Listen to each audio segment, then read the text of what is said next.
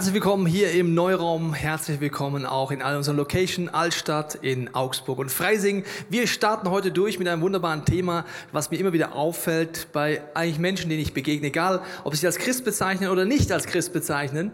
Wir haben ähnliche Vorurteile oft oder Prägungen in unserem Leben mit Gott und mit Kirche.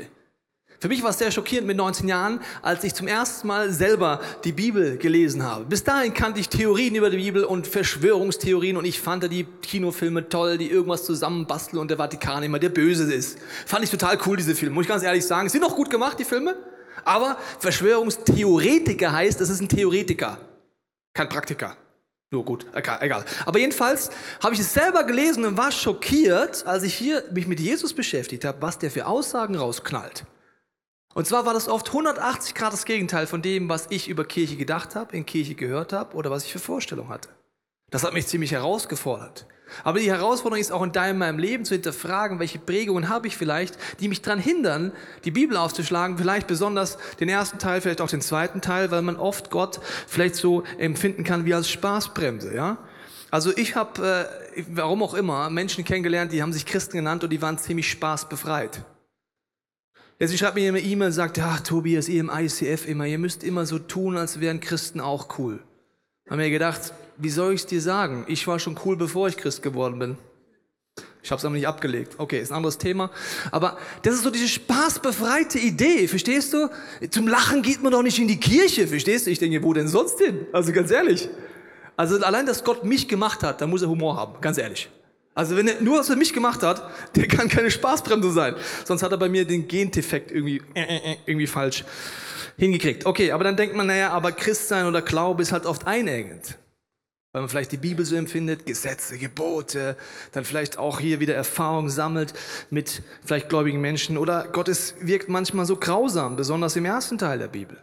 Wenn wir nicht wissen, wie wir damit umgehen können, den Geschichten, die dort vorkommen, und dann denkt man, ja, hoffentlich hat Gott sich über die Jahre ein bisschen verändert. Ich hoffe, jetzt ist er sympathischer geworden oder was auch immer.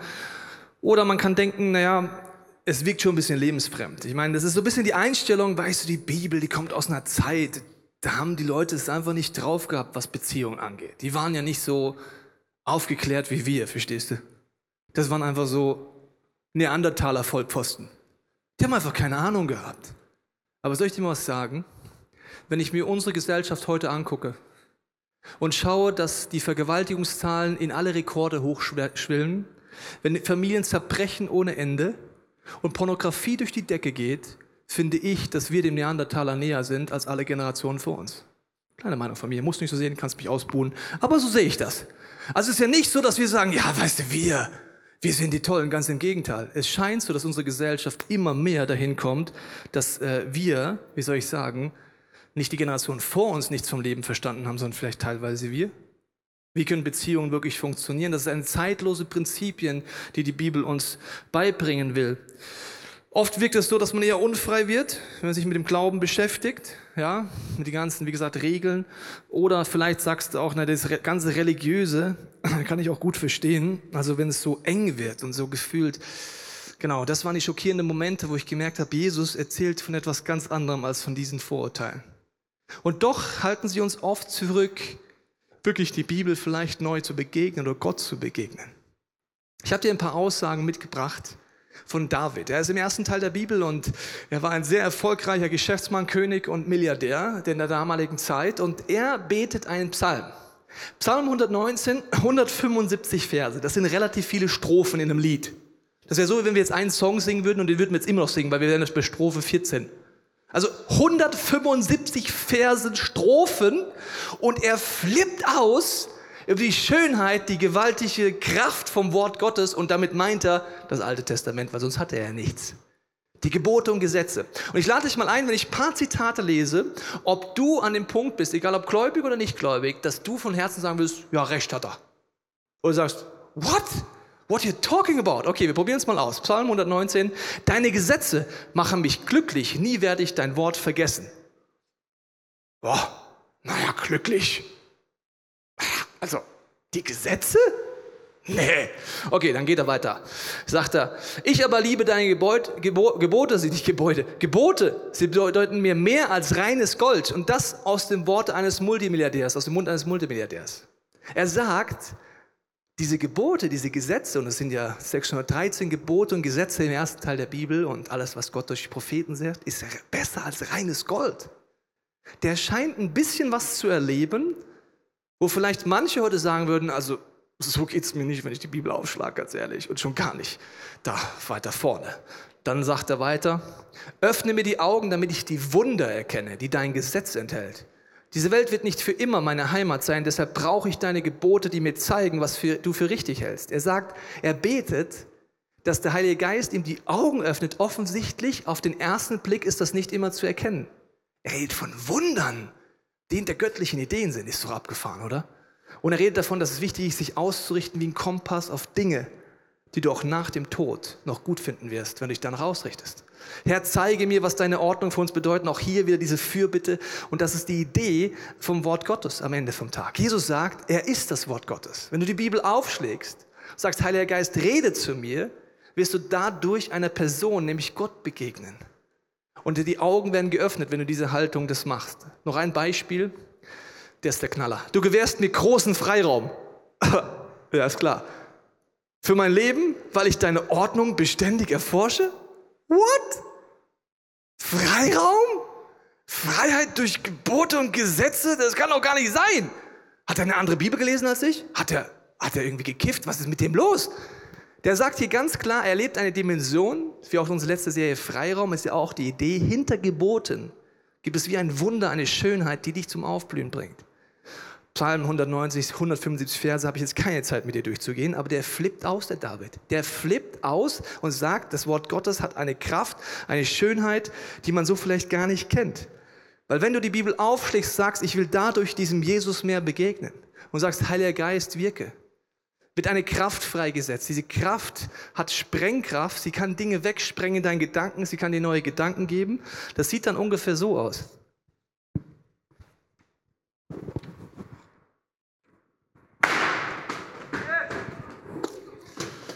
Sind wieder alle wach. Der Heilige Geist wird als Dynamis, als Dynamit bezeichnet, der meine Gedanken sprengen kann, wo er mir hinter Geboten Dinge zeigen kann, der mir zeigen kann, was er vorhat. Und ich möchte heute wieder an einen Punkt ein bisschen tiefer einsteigen dir zeigen, dass alles in der Bibel auf Jesus hinweist und die Kraft hat, dein Leben zu verändern, am Beispiel eines jüdischen Festes. 5. Mose 16, 16, ganz am Anfang, sagt Gott eine Idee, ein ewiges Gesetz. Dreimal im Jahr soll alles, was männlich ist, in deiner Mitte vor dem Herrn, deinem Gott erscheinen, an der Stätte, die der Herr erwählen wird. Zum Fest der ungesäuerten Brote, zum Wochenfest und zum Laubhüttenfest. Sie sollen aber nicht mit leeren Händen von den Herrn erscheinen. Also Gott sagt, dreimal im Jahr macht er wie eine Riesenparty, eine Riesensause. Und diese drei Feste sind folgende Feste, die eine ewige Ordnung sind. Das Pessachfest, das ist das äh, Fest der ungesäuerten Brote. Dort wird, haben wir uns schon angeguckt, letzten Wochen in der Momentum-Serie. Das Shavuot-Fest, das ist das jüdische Pfingstfest, Zeit der Gabe der Torah. Und Sukkot, das Laubhüttenfest, die Zeit unserer Freude. Und Gott sagt, kommt zusammen. Das erste Problem ist ein bisschen, dass er steht männlich. Und dann denken die Frauen am Muttertag oder wann auch immer, ja, und was ist mit mir? Es ist manchmal ein bisschen das Problem der Sprache, in der die Bibel geschrieben wurde. Wenn in diesem Raum 500 Frauen wären und ich, ich bin keine Frau. Wäre es in dieser Sprache, in der die Bibel geschrieben wird, würden wir die männliche Endung nehmen. Ist halt so. Ist ein bisschen suboptimal, aber ist so. Das heißt, es wäre eine männliche Endung, also alles, was männlich ist. Ja, warte mal, war doch nur ein Mann. Ja, ist halt die Sprache ein bisschen schwierig. Die Idee ist, dass die ganzen Familien kommen, die kommen auch in der Geschichte dann mit Kindern, mit allen vorbei und feiern dieses Fest. Und ich steige mal ein in der Postgeschichte 2, 1, weil demnächst haben wir ja hier diese Pfingstzeit auch und feiern Pfingsten und ich lese dir mal den Einstieg Apostelgeschichte 2, Vers 1 vor. Zu Beginn des jüdischen Pfingstfestes waren alle Jünger wieder beieinander. Ich habe dir jetzt was fett gemacht, was ich oft überlesen habe. Ich weiß ja nicht, ob du die Bibel liest. Aber ich lese sie und denke mir, ja, bin, ist klar. Ja. Äh, what? Jüdisch? Wie jüdisch? Ich dachte christlich. Wie jüdisch? Dann habe ich erstmal gedacht, wie, was ist denn da los? Und dann habe ich angefangen zu hinterfragen, was ist denn das jüdische Pfingstfest, wenn zu diesem Zeitpunkt wir den Heiligen Geist feiern in der Kirchengeschichte? Und das Interessante ist, wenn du anfängst zu suchen, merkst du, dass es große Parallelen gibt in der Bibel zwischen ersten und zweiten Teil der Bibel. Ich zeige es dir mal an einer Grafik und zwar ist es folgender Gedanke. Das Volk Gottes wird aus Ägypten rausgeführt und das ist so dieses Setting, wo das Pessachfest entsteht. Aus Dankbarkeit, dass Gott uns aus Sklaverei der Sünde, Sklaverei von Unfreiheiten rausführt. Genau am Pessachfest wird Jesus am Kreuz sterben, äh, viele Zeit später. Und wird sagen, das ist einfach die Erfüllung von dem, dass Jesus dich rausführen möchte aus jeder Form der Sklaverei, der Unfreiheit, von Süchten, von Sünden, von Festlegungen in deinem Leben. 50 Tage später, nachdem sie aus Ägypten rausgekommen sind und 50 Tage nachdem Jesus ähm, äh, gekreuzigt wurde, passiert etwas. Das Volk Gottes kommt an Berg Sinai. An dem Berg Sinai macht Gott so ein Programming vom Feinsten mit Erdbeben, mit einem Sausen und Brausen und mit Feuer. Das kommt. Das gleiche passiert 50 Tage nachdem Jesus gestorben ist. Er ist nach drei Tagen auferstanden. Er ist 40 Tage mit seinen Jungs und Mädels unterwegs und sagt, wartet, bis der Heilige Geist kommt. Sie warten bis zu diesem Fest, dem jüdischen Pfingstfest, was übrigens Wochenfest heißt, weil sieben mal sieben Wochen nach diesem Ereignis ist der 50. Tag, das ist Pfingste. Was passiert in dieser Hütte? Es gibt ein Erdbeben. Aha, das war doch da schon mal. Das Feuer kommt, aber jetzt mit einer Revolution. Prophetisch hat das jüdische Fest schon immer aus Dankbarkeit für diesen Moment, den wir uns gleich angucken, gefeiert, dass Gott ihnen das Gesetz gegeben hat, nämlich die Gebote. Und hier kommt das Feuer auf normale Menschen. Das Fest, das man gefeiert hat, hat man schon immer gesagt, das ist die Idee, dass Gott in die Unperfektion der Menschen reinkommt. Schauen wir uns gleich noch genauer an. Das heißt, hier kommen die Gesetze und die Gebote und die Juden sind so begeistert von den Geboten Gottes und von den Gesetzen, dass beim Schavottfest sie die Nacht zum Tag machen. Sie schmücken alles, sie machen Riesenparty, sie lesen die Gebote und freuen sich, dass sie diese Gesetze haben. Im kirchlichen, göttlichen Kontext denken wir manchmal, warum? In unserem Land habe ich noch keinen gefunden, der gesagt hat, ich finde Gesetze blöde. Besonders das Grundgesetz finde ich scheiße. Wer braucht schon Meinungsfreiheit, Pressefreiheit, Religionsfreiheit, Menschenwürde? Brauchen wir nicht. Nee, ich kenne nur Leute, die sagen, Gott sei Dank haben wir ein Grundgesetz. Das Grundgesetz wurde übrigens nach dem Zweiten Weltkrieg auf Grundlage dieses Buches entwickelt mit dem Ziel, dass der Nationalsozialismus sich nicht mehr wiederholt. Welche Gebote braucht es? Das ist alles biblische Prinzipien, das biblische Menschenbild steckt dahinter und so weiter. Jetzt gibt es aber ein Phänomen. Das zeige ich dir kurz an Deutschland und dann übertrage ich es auf die Bibel. In Deutschland gab es vor kurzem eine Situation, die war legendär. Und zwar hat ein äh, Comedian in Deutschland ein Gedicht geschrieben über einen türkischen Ministerpräsidenten, den genau der jetzt gerade halt an der Macht ist, dummerweise. Der fand das nicht so lustig und hat Klage eingereicht. Es gibt einen Paragraph in Deutschland, den Paragraph der Majestätsbeleidigung, und hat gesagt, ich klage diesen Jan Böhmermann an. Jetzt musste Angela Merkel, auch genannt Angie, Angie, entscheiden, lässt sie die Klage zu, ja oder nein. Die Angie macht viel falsch, aber die macht auch einiges richtig. In dem Fall hat sie alles richtig gemacht und trotzdem kriegt sie einen Shitstorm vom Feinsten von den Deutschen. Die sagen, was soll das denn? Der türkische Ministerpräsident lässt auch keine Pressefreiheit zu, der lässt auch nicht zu, dann kann der in unserem Land doch bestimmt keine Rechte kriegen. Sehr gefährliche Einstellung. Die Angela Merkel hat gesagt, sie wird auf keinen Fall als Bundeskanzlerin die Gewaltenteilung aufheben. Sie wird sich auf keinen Fall über Gesetze stellen. Das machen Diktatoren. Wusstest du das? Die sagen, das Gesetz gibt, aber das gilt hier nicht. Ich entscheide einfach, du wirst verurteilt, du nicht. Du schon, du nicht. Dir lasse ich das Recht zuzuklagen, dir nicht. Dann bist du in der Diktatur. Und Angela Merkel hat gesagt, das Gesetz gibt es dummerweise noch. Ich finde das Gesetz nicht gut, aber es gibt es und deswegen werde ich die Klage zulassen und ich vertraue aufs deutsche Gericht. Darüber hinaus hat sie gesagt, wir werden das Gesetz ändern, weil es ist längst verjährt, diese Majestätsbeleidigungssache. Und jeder, der sich auskennt mit Gesetz, weiß, schlaue Angie. Weil wenn du ein Gesetz änderst und man in einem Gerichtsverfall noch darüber verhandelt, und so ein Fall Böhmermann, der kostet Monate.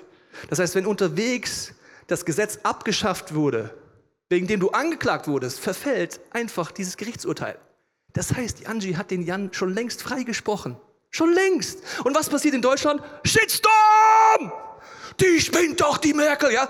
Und dann muss ich sagen, wenn man das Grundgesetz nicht versteht, ist es ganz schwierig, den Mund aufzumachen. Ich mache jetzt ein bisschen politische Schulung und ich mache mich auch sehr unbeliebt, aber es mag ich heute an dieser Predigt. Das ist genauso wie im Wort Gottes. Wenn du dich überhebst und sagst, ich entscheide, wann diese Gebote gelten und wann nicht, ich bin der Diktator meines Lebens, ist genau die falsche Einstellung, wie Angela Merkel es machen würde. Aber unter uns, wir machen das an ganz vielen Stellen.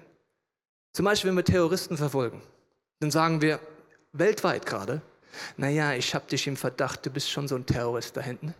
Ich sperre dich einfach ein. Ja, was ist mit Menschenrechten? Gelten für dich nicht mehr. Ich habe einen Verdacht, dass du ein Terrorist bist. Du könntest ja gefährlich sein. Wir sperren weltweit Terroristen weg. Wir foltern sogar als demokratische Staaten aus Grund des Verdachtes Menschen und wir anderen, wir Deutschen sagen, ja, das ist schon berechtigt, ja. Vielleicht ist es so ein IS-Freak, gell? Wie soll ich dir sagen? Menschenrechte sind Menschenrechte, weil sie für jeden Menschen gelten. Und keiner sagen kann, für dich gelten sie und für dich nicht. Religionsfreiheit, noch besser in Deutschland oder noch schlechter. Eine polemische Diskussion, auch in der Presse, darüber, dürfen Moslems Moscheen gründen in Deutschland, ja oder nein? Dann kommt so, wie soll ich es vorsichtig ausdrücken, die Stammtischmentalität bei uns so ein bisschen durch. Da sagen wir, also wenn ihr die Christen keine Kirchen gründen lasst in eurem muslimischen Stadt, dann dürft ihr in unserem Stadt auch nichts gründen. Edge, badge. Das Problem ist an Religionsfreiheit ist, sie gilt für jeden. Sonst ist es keine Religionsfreiheit. Wenn es irgendein Gremium gibt, das entscheidet, Moslem, no. Buddhist, yes. Christ, ja, wenn du katholisch bist. Dann ist es kein Grundgesetz. Das heißt, der deutsche Staat muss eingreifen, wenn Religionsfreiheit mit Füßen getreten wird, wenn eine Kirche oder eine Moschee menschenverachtend predigt. Wenn du Waffen im Keller hast, dann muss der Staat ermitteln eingreifen. Aber Religionsfreiheit, das ist die Idee, muss bleiben. Das heißt, wenn wir ein Staat werden, der entscheidet, wo wir Rechte eingrenzen, dann sind wir auf dem besten Weg zurück in ein totalitäres Regime. So, jetzt habe ich einen kleinen Politikausflug mit dir gemacht. Kleine Politikfortbildung. Was hat das mit der Bibel zu tun? Wir verhalten uns als Christen oft so. Die Gebote Gottes entscheiden wir, nehme ich, nehme ich nicht. Das gilt nur für meinen Bruder der sollte mal ehrlicher werden. Schau dir den mal an den Pfosten, aber für mich nicht. Ich stelle mich drüber, ich streiche weg, was auch immer. Und die Einstellung, die die Bibel sagt, ist eine andere. Und deswegen feiern Juden die Gebote. Sie sagen, ich stelle mich unter die Gebote Gottes und sage, Gott, deine Ideen sind gut. Vielleicht verstehe ich sie noch nicht. Dann öffne mir die Augen für deine Wunder. Kleiner Ausflug. So, Jetzt gehen wir mal hier weiter unten. Das heißt, an Pfingsten sagt Gott schon immer eine Prophetie. Er möchte diese Gesetze in unsere Herzen schreiben. Das heißt nicht, wie man sagt, du musst, sondern du willst göttliche Gesetze leben, weil du merkst, sie sind gut für dich. Dann geht es weiter. Das große Ehrfurcht, das Volk erfüllte, kannst du dir vorstellen. Erdbeben, Feuer, Riesenshow, Riesending. Ja, und die denken, oh, den Gott gibt es ja echt. Und krass, der ist groß. Das Gleiche ist übrigens in der ersten Gemeinde. Manchmal habe ich das Gefühl, wenn Christen über die erste Kirche reden, reden die über so einen, so einen Jesus-Club, so happy, clappy und so ein bisschen charismatic und so, uh, bisschen soaking-mäßig. Verstehst du, so, so geil einfach. Aber die Ehrfurcht vor Gott war in der ersten Gemeinde zu 100% da. Gibt eine Szene, Postgeschichte, die ist legendär. Kommt ein Ehepaar zu Petrus und sagt, ey Petrus, wir finden die Sonderkollekte total cool, die wir als Kirche machen. Wir haben alles verkauft. Wir wollen das spenden. Sagt Petrus, ist das echt alles? Ja. All in. For Jesus. Sagt Petrus, Jungs, Mädels, also ihr müsst gar nichts spenden, gell? Es geht hier nicht um, ihr müsst wirklich gar nichts spenden. Ich frage euch nochmal, ist das wirklich alles? Yes. Und sie fallen tot um. Bam! Und Petrus sagt, der entscheidende Punkt hier an der Nummer ist Heuchelei. Und ich stelle mir dann die Gemeinde vor, die in diesem Setting der Sonderkollekte gerade zusammen ist, wäre so, wenn wir Reach einsammeln. Verstehst du? Reach. Und dann kommt so ein Partner von, yes, all in, Jesus, ja. Und auf einmal, bam, tot. Also, krass. Äh, ich werde auf einmal ehrlich, ich, äh, ich bin doch nicht Germany's Next Top Christ. Äh, ich habe doch Sünde in meinem Leben. Äh, ich bin doch nicht perfekt. Äh, ich gehe um. Auf einmal ist Ehrfurcht in dem Laden drin. Wir vergessen das oft als Christen heute. Wir denken, ja, so ein bisschen Holy, Holy Smoke, Holy Ghost, Holy was weiß ich was. Aber der entscheidende Punkt ist Ehrfurcht. Okay, was passiert dann? Es passiert, dass das jüdische Volk, das Volk Gottes gestartet wird an Pfingsten, darf zu diesem Volk Gottes äh, die, die heidnische Bevölkerung dazukommen. Das heißt, die Kirche entsteht als ein Teil des Volk Gottes. Und es gibt aber einen dramatischen Punkt, nämlich die Menschen vertrauen diesen Geboten nicht. Sie sagen Gott, pff, also irgendwie, das ist uns zu krass und so weiter. Wir machen uns ein goldenes Kalb, eine Götze. Und Gott führt ein Prinzip ein, das er schon immer hat.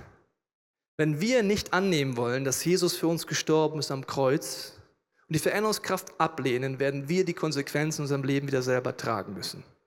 An diesem Tag sterben 3000 Menschen. Und das Interessante ist, dass als Petrus erkennt, dass Jesus für ihn gestorben ist am Kreuz, der Heilige Geist in seine Unperfektion hineinkommt, sein Herz anfängt zu brennen für Jesus und er sagt, er möchte seine Gebote leben, fängt er an zu preachen und 3000 Menschen werden gerettet an Pfingsten. Warum gibt es so viele Parallelen in der Bibel? Weil Gott einen Plan hat, den er schon immer verfolgt. Mit dir und mir. Das Herausfordernde ist jetzt folgende. Wenn ich jetzt davon etwas wegnehme und meine hebräischen Wurzeln nicht kenne, werde ich einseitig. Also zum Beispiel, wenn ich nicht verstehe, dass der Heilige Geist immer das Ziel hat, dass das Wort Gottes lebendig in mir wird, dann werde ich so ein Holy Smoke Freak. Dann werde ich so einer, der sagt, ich brauche mehr Heiliger Geist. Ja, warum? Gib mir halt mehr. Ich brauche mehr Heiliger Geist. Ich brauche ich brauch einfach mehr. Ich brauche einfach mehr. Mehr. Mehr. Ich meine, ich habe noch nie in der Bibel gelesen, dass die Jünger so eine Freakshow abschieben und sagen so, ich brauche mehr vom Heiligen Geist. In manchen charismatischen Predigen, äh, Prägungen denke ich manchmal, da wird so oft gesagt, ich brauche mehr vom Heiligen Geist, aber weil wir nicht verstehen, wofür er ist, bekommen wir ihn nicht. Der Heilige Geist ist dafür da, dass es lebendig in dir wird, dass du göttliche Gebote lebst, dass du Jesus ähnlicher wird, dass du Autorität bekommst, Mut bekommst. Wofür? Fürs nächste Holy Smoke Meeting? Nein, dass du als Zeuge rausgehst und von Jesus erzählst. Jesus sagt, wartet auf den Heiligen Geist, dass ihr meine Zeugen werdet hier und in die ganze Welt. Wenn du den Heiligen Geist loslöst, von den Geboten Gottes, vom Wort Gottes, von Ehrfurcht und von dem Ziel, Zeuge zu sein, dann wirst du, wie soll ich es dir schonend beibringen? Ein Freak. War es nicht schonend, gell? Okay, egal. Aber dann wirst du einfach ein Freak. So ein Ego-Trip, Holy Smoke Freak. In diesem Setting kommt der Heilige Geist, bei diesem Fest, wo die Juden die Gebote Gottes feiern. Und das ist ein Punkt, das alles auf Jesus hinweist. Ich möchte noch kurz bei diesem Fest zeigen. Ich habe dir ein Jesusbild mitgebracht, das bewusst ein bisschen abschreckend ist, damit du es mit einem positiven Bild ersetzen kannst in deinen Gedanken. Bei diesem Fest, dem jüdischen Pfingstfest, wird zum Beispiel das Buch Ruth gelesen. Das ist das Setting, wo auch der Heilige Geist dann fällt. Und das Buch Ruth handelt davon, dass eine Frau, die nicht aus dem Volk Gottes kommt, die nicht Jüdin ist, einen Zugang findet zu diesem Gott Israels versorgt wird, einen Mann kennenlernt und aus dieser Ehe heraus wird mal David kommen. David, von dem ich dir die Verse vorgelesen habe. Man sagt, David ist am Pfingstfest, Schabbatfest geboren und 70 Jahre später exakt an diesem Fest gestorben. Das heißt, der hatte offensichtlich mit dem Heiligen Geist eine gewisse Verabredung. Deswegen sieht er vielleicht das Wort Gottes so. Dann gab es da zwei Brote. Ich habe es dir gesagt schon vorhin, oder sind zwei, äh, zwei gesäuerte Brote. Es ist das einzige jüdische Fest, wo es gesäuerte Brote gibt. Ein Symbol für Sünde und Fehlerhaftigkeit. Das ist die Idee, wo auch die ganze Familie mit in den Tempel durfte. Sonst durften das nur sehr heilige Männer. Warum? Weil Gott schon immer sagt, die Idee von Pfingsten ist, dass sein Geist in deine Unperfektion reinkommt. Und dann ein schöner Punkt, äh, an diesem ganzen Fest futterst du als jüdische Familie Milchprodukte ohne Ende. Also Joghurt, Quark, Käse, Milchschnitte, von morgen bis Abend Milchprodukte.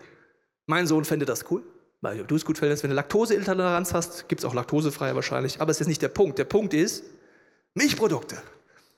Weil im jüdischen Denken ist es so, dass diese Gebote, diese Gesetze, das Wort Gottes, natürlich auch dann später der zweite Teil der Bibel, wie Milch ist. Wie ein Baby, das Milch braucht, um zu wachsen, gesund zu wachsen, Abwehrstoffe zu bringen, braucht es diese Milch. Das Interessante ist, nur kurz für Hobbytheologen, dass Paulus eine Aussage macht als Jude über Milch. 1. Korintherbrief sagt er, darum habe ich euch nur Milch und keine feste Nahrung gegeben. Er redet hier mit Christen, die nicht aus dem hebräischen Hintergrund kommen, denn ihr hättet es gar nicht vertragen. Selbst jetzt vertragt ihr diese Nahrung noch nicht, denn ihr lebt immer noch so, als würdet ihr Christus nicht kennen. Als Jude, Schavottfest feiern, Milchprodukte, ist eine wichtige Auslegung, er sagt, weil ihr keinen Zugang zu den Geboten habt, keine Ehrfurcht vor Gott habt, Jesus Christus nicht diesen Maßstab in eurem Leben sein lasst, kann ich über die richtigen Tafelsachen mit euch noch gar nicht reden. Die Ideen, die Jesus eigentlich wirklich vorhat mit eurem Leben, das wäre too much. Also in diesem Fest weist alles auf Jesus hin. Und jetzt ist die Frage für dich und für mich, wenn wir in dieser Pfingstzeit darüber nachdenken, was kann es für uns bedeuten? David betet ein Gebet am Ende von diesem Psalm 119, Vers 173, der Match entscheidend ist und mit Pfingsten sehr viel zu tun hat. Er betet, greif ein und hilf mir. Ich habe meine Wahl getroffen. Nur deine Gebote sind der Maßstab für mein Leben. Er sagt, ich entscheide mich, ich stelle mich unter das Gesetz Gottes und nicht drüber. Ich mache den Effekt, wie in dem Beispiel unsere Politiker machen sollten, so solltest du es auch als Christ tun. In dem Sinne das nicht aufheben, dass es den Heiligen Geist gibt, der dir Dinge zeigt und dass das Wort Gottes ist, dass die Richtschnur ist. Das ist wie bei einer Karte. Bei der guten Karte gibt es einen Maßstab und dieser Maßstab hat der Autor erfunden. Jetzt kannst du sagen, ja, finde ich blöd den Maßstab. Ich brauche ein bisschen mehr Flexibilität in meinem Leben. Gut, das sollen 50 Kilometer sein laut Autor. Ist mir zu viel. Ich hätte gern so viel. Ich nehme meinen Maßstab einfach. Und mal gucken, wie schnell ich von München nach Frankfurt komme.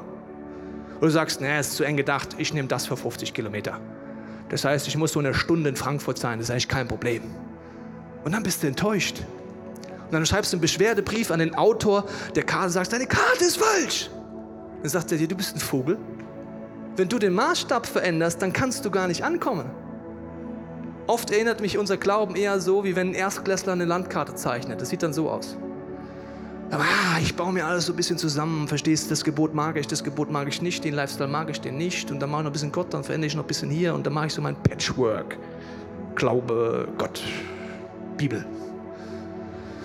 Das Problem ist nur, du kannst das gerne weitermachen.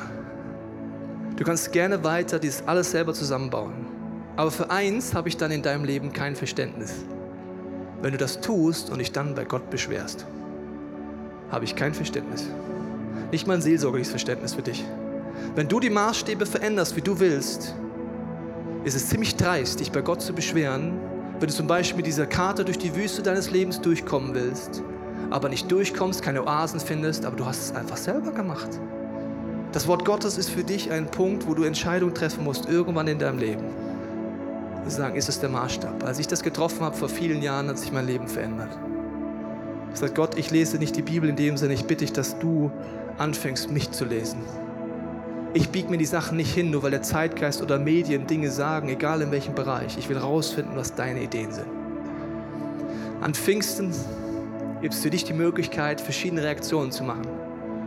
Du kannst zum Beispiel sagen, Heiliger Geist, zeig mir, ob Jesus der Sohn Gottes ist. Weil die Bibel sagt, dass du nur durch den Heiligen Geist erkennen kannst, ob er der Sohn Gottes ist. Vielleicht ist das dein Experiment heute, in allen Locations dieses Gebet zu sprechen. Vielleicht ist es für dich dran zu sagen, Gott, ich will eine Person werden, wo du deine Gebote in mein Herz schreibst. Ich wünsche mir, dass mein Herz so wird wie dein Herz. Oder vielleicht sagst du, Gott, ich will deinen Maßstab zu meinem machen.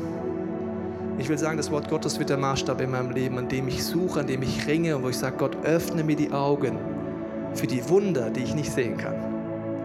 Ich möchte es beten und wenn du magst, kannst du in deinem Herzen mitbeten, dass die nächsten Minuten etwas sind, wo Gott dir zeigt, was um dieser Pfingstzeit für dich vielleicht sein Angebot ist, auf das du heute reagieren darfst.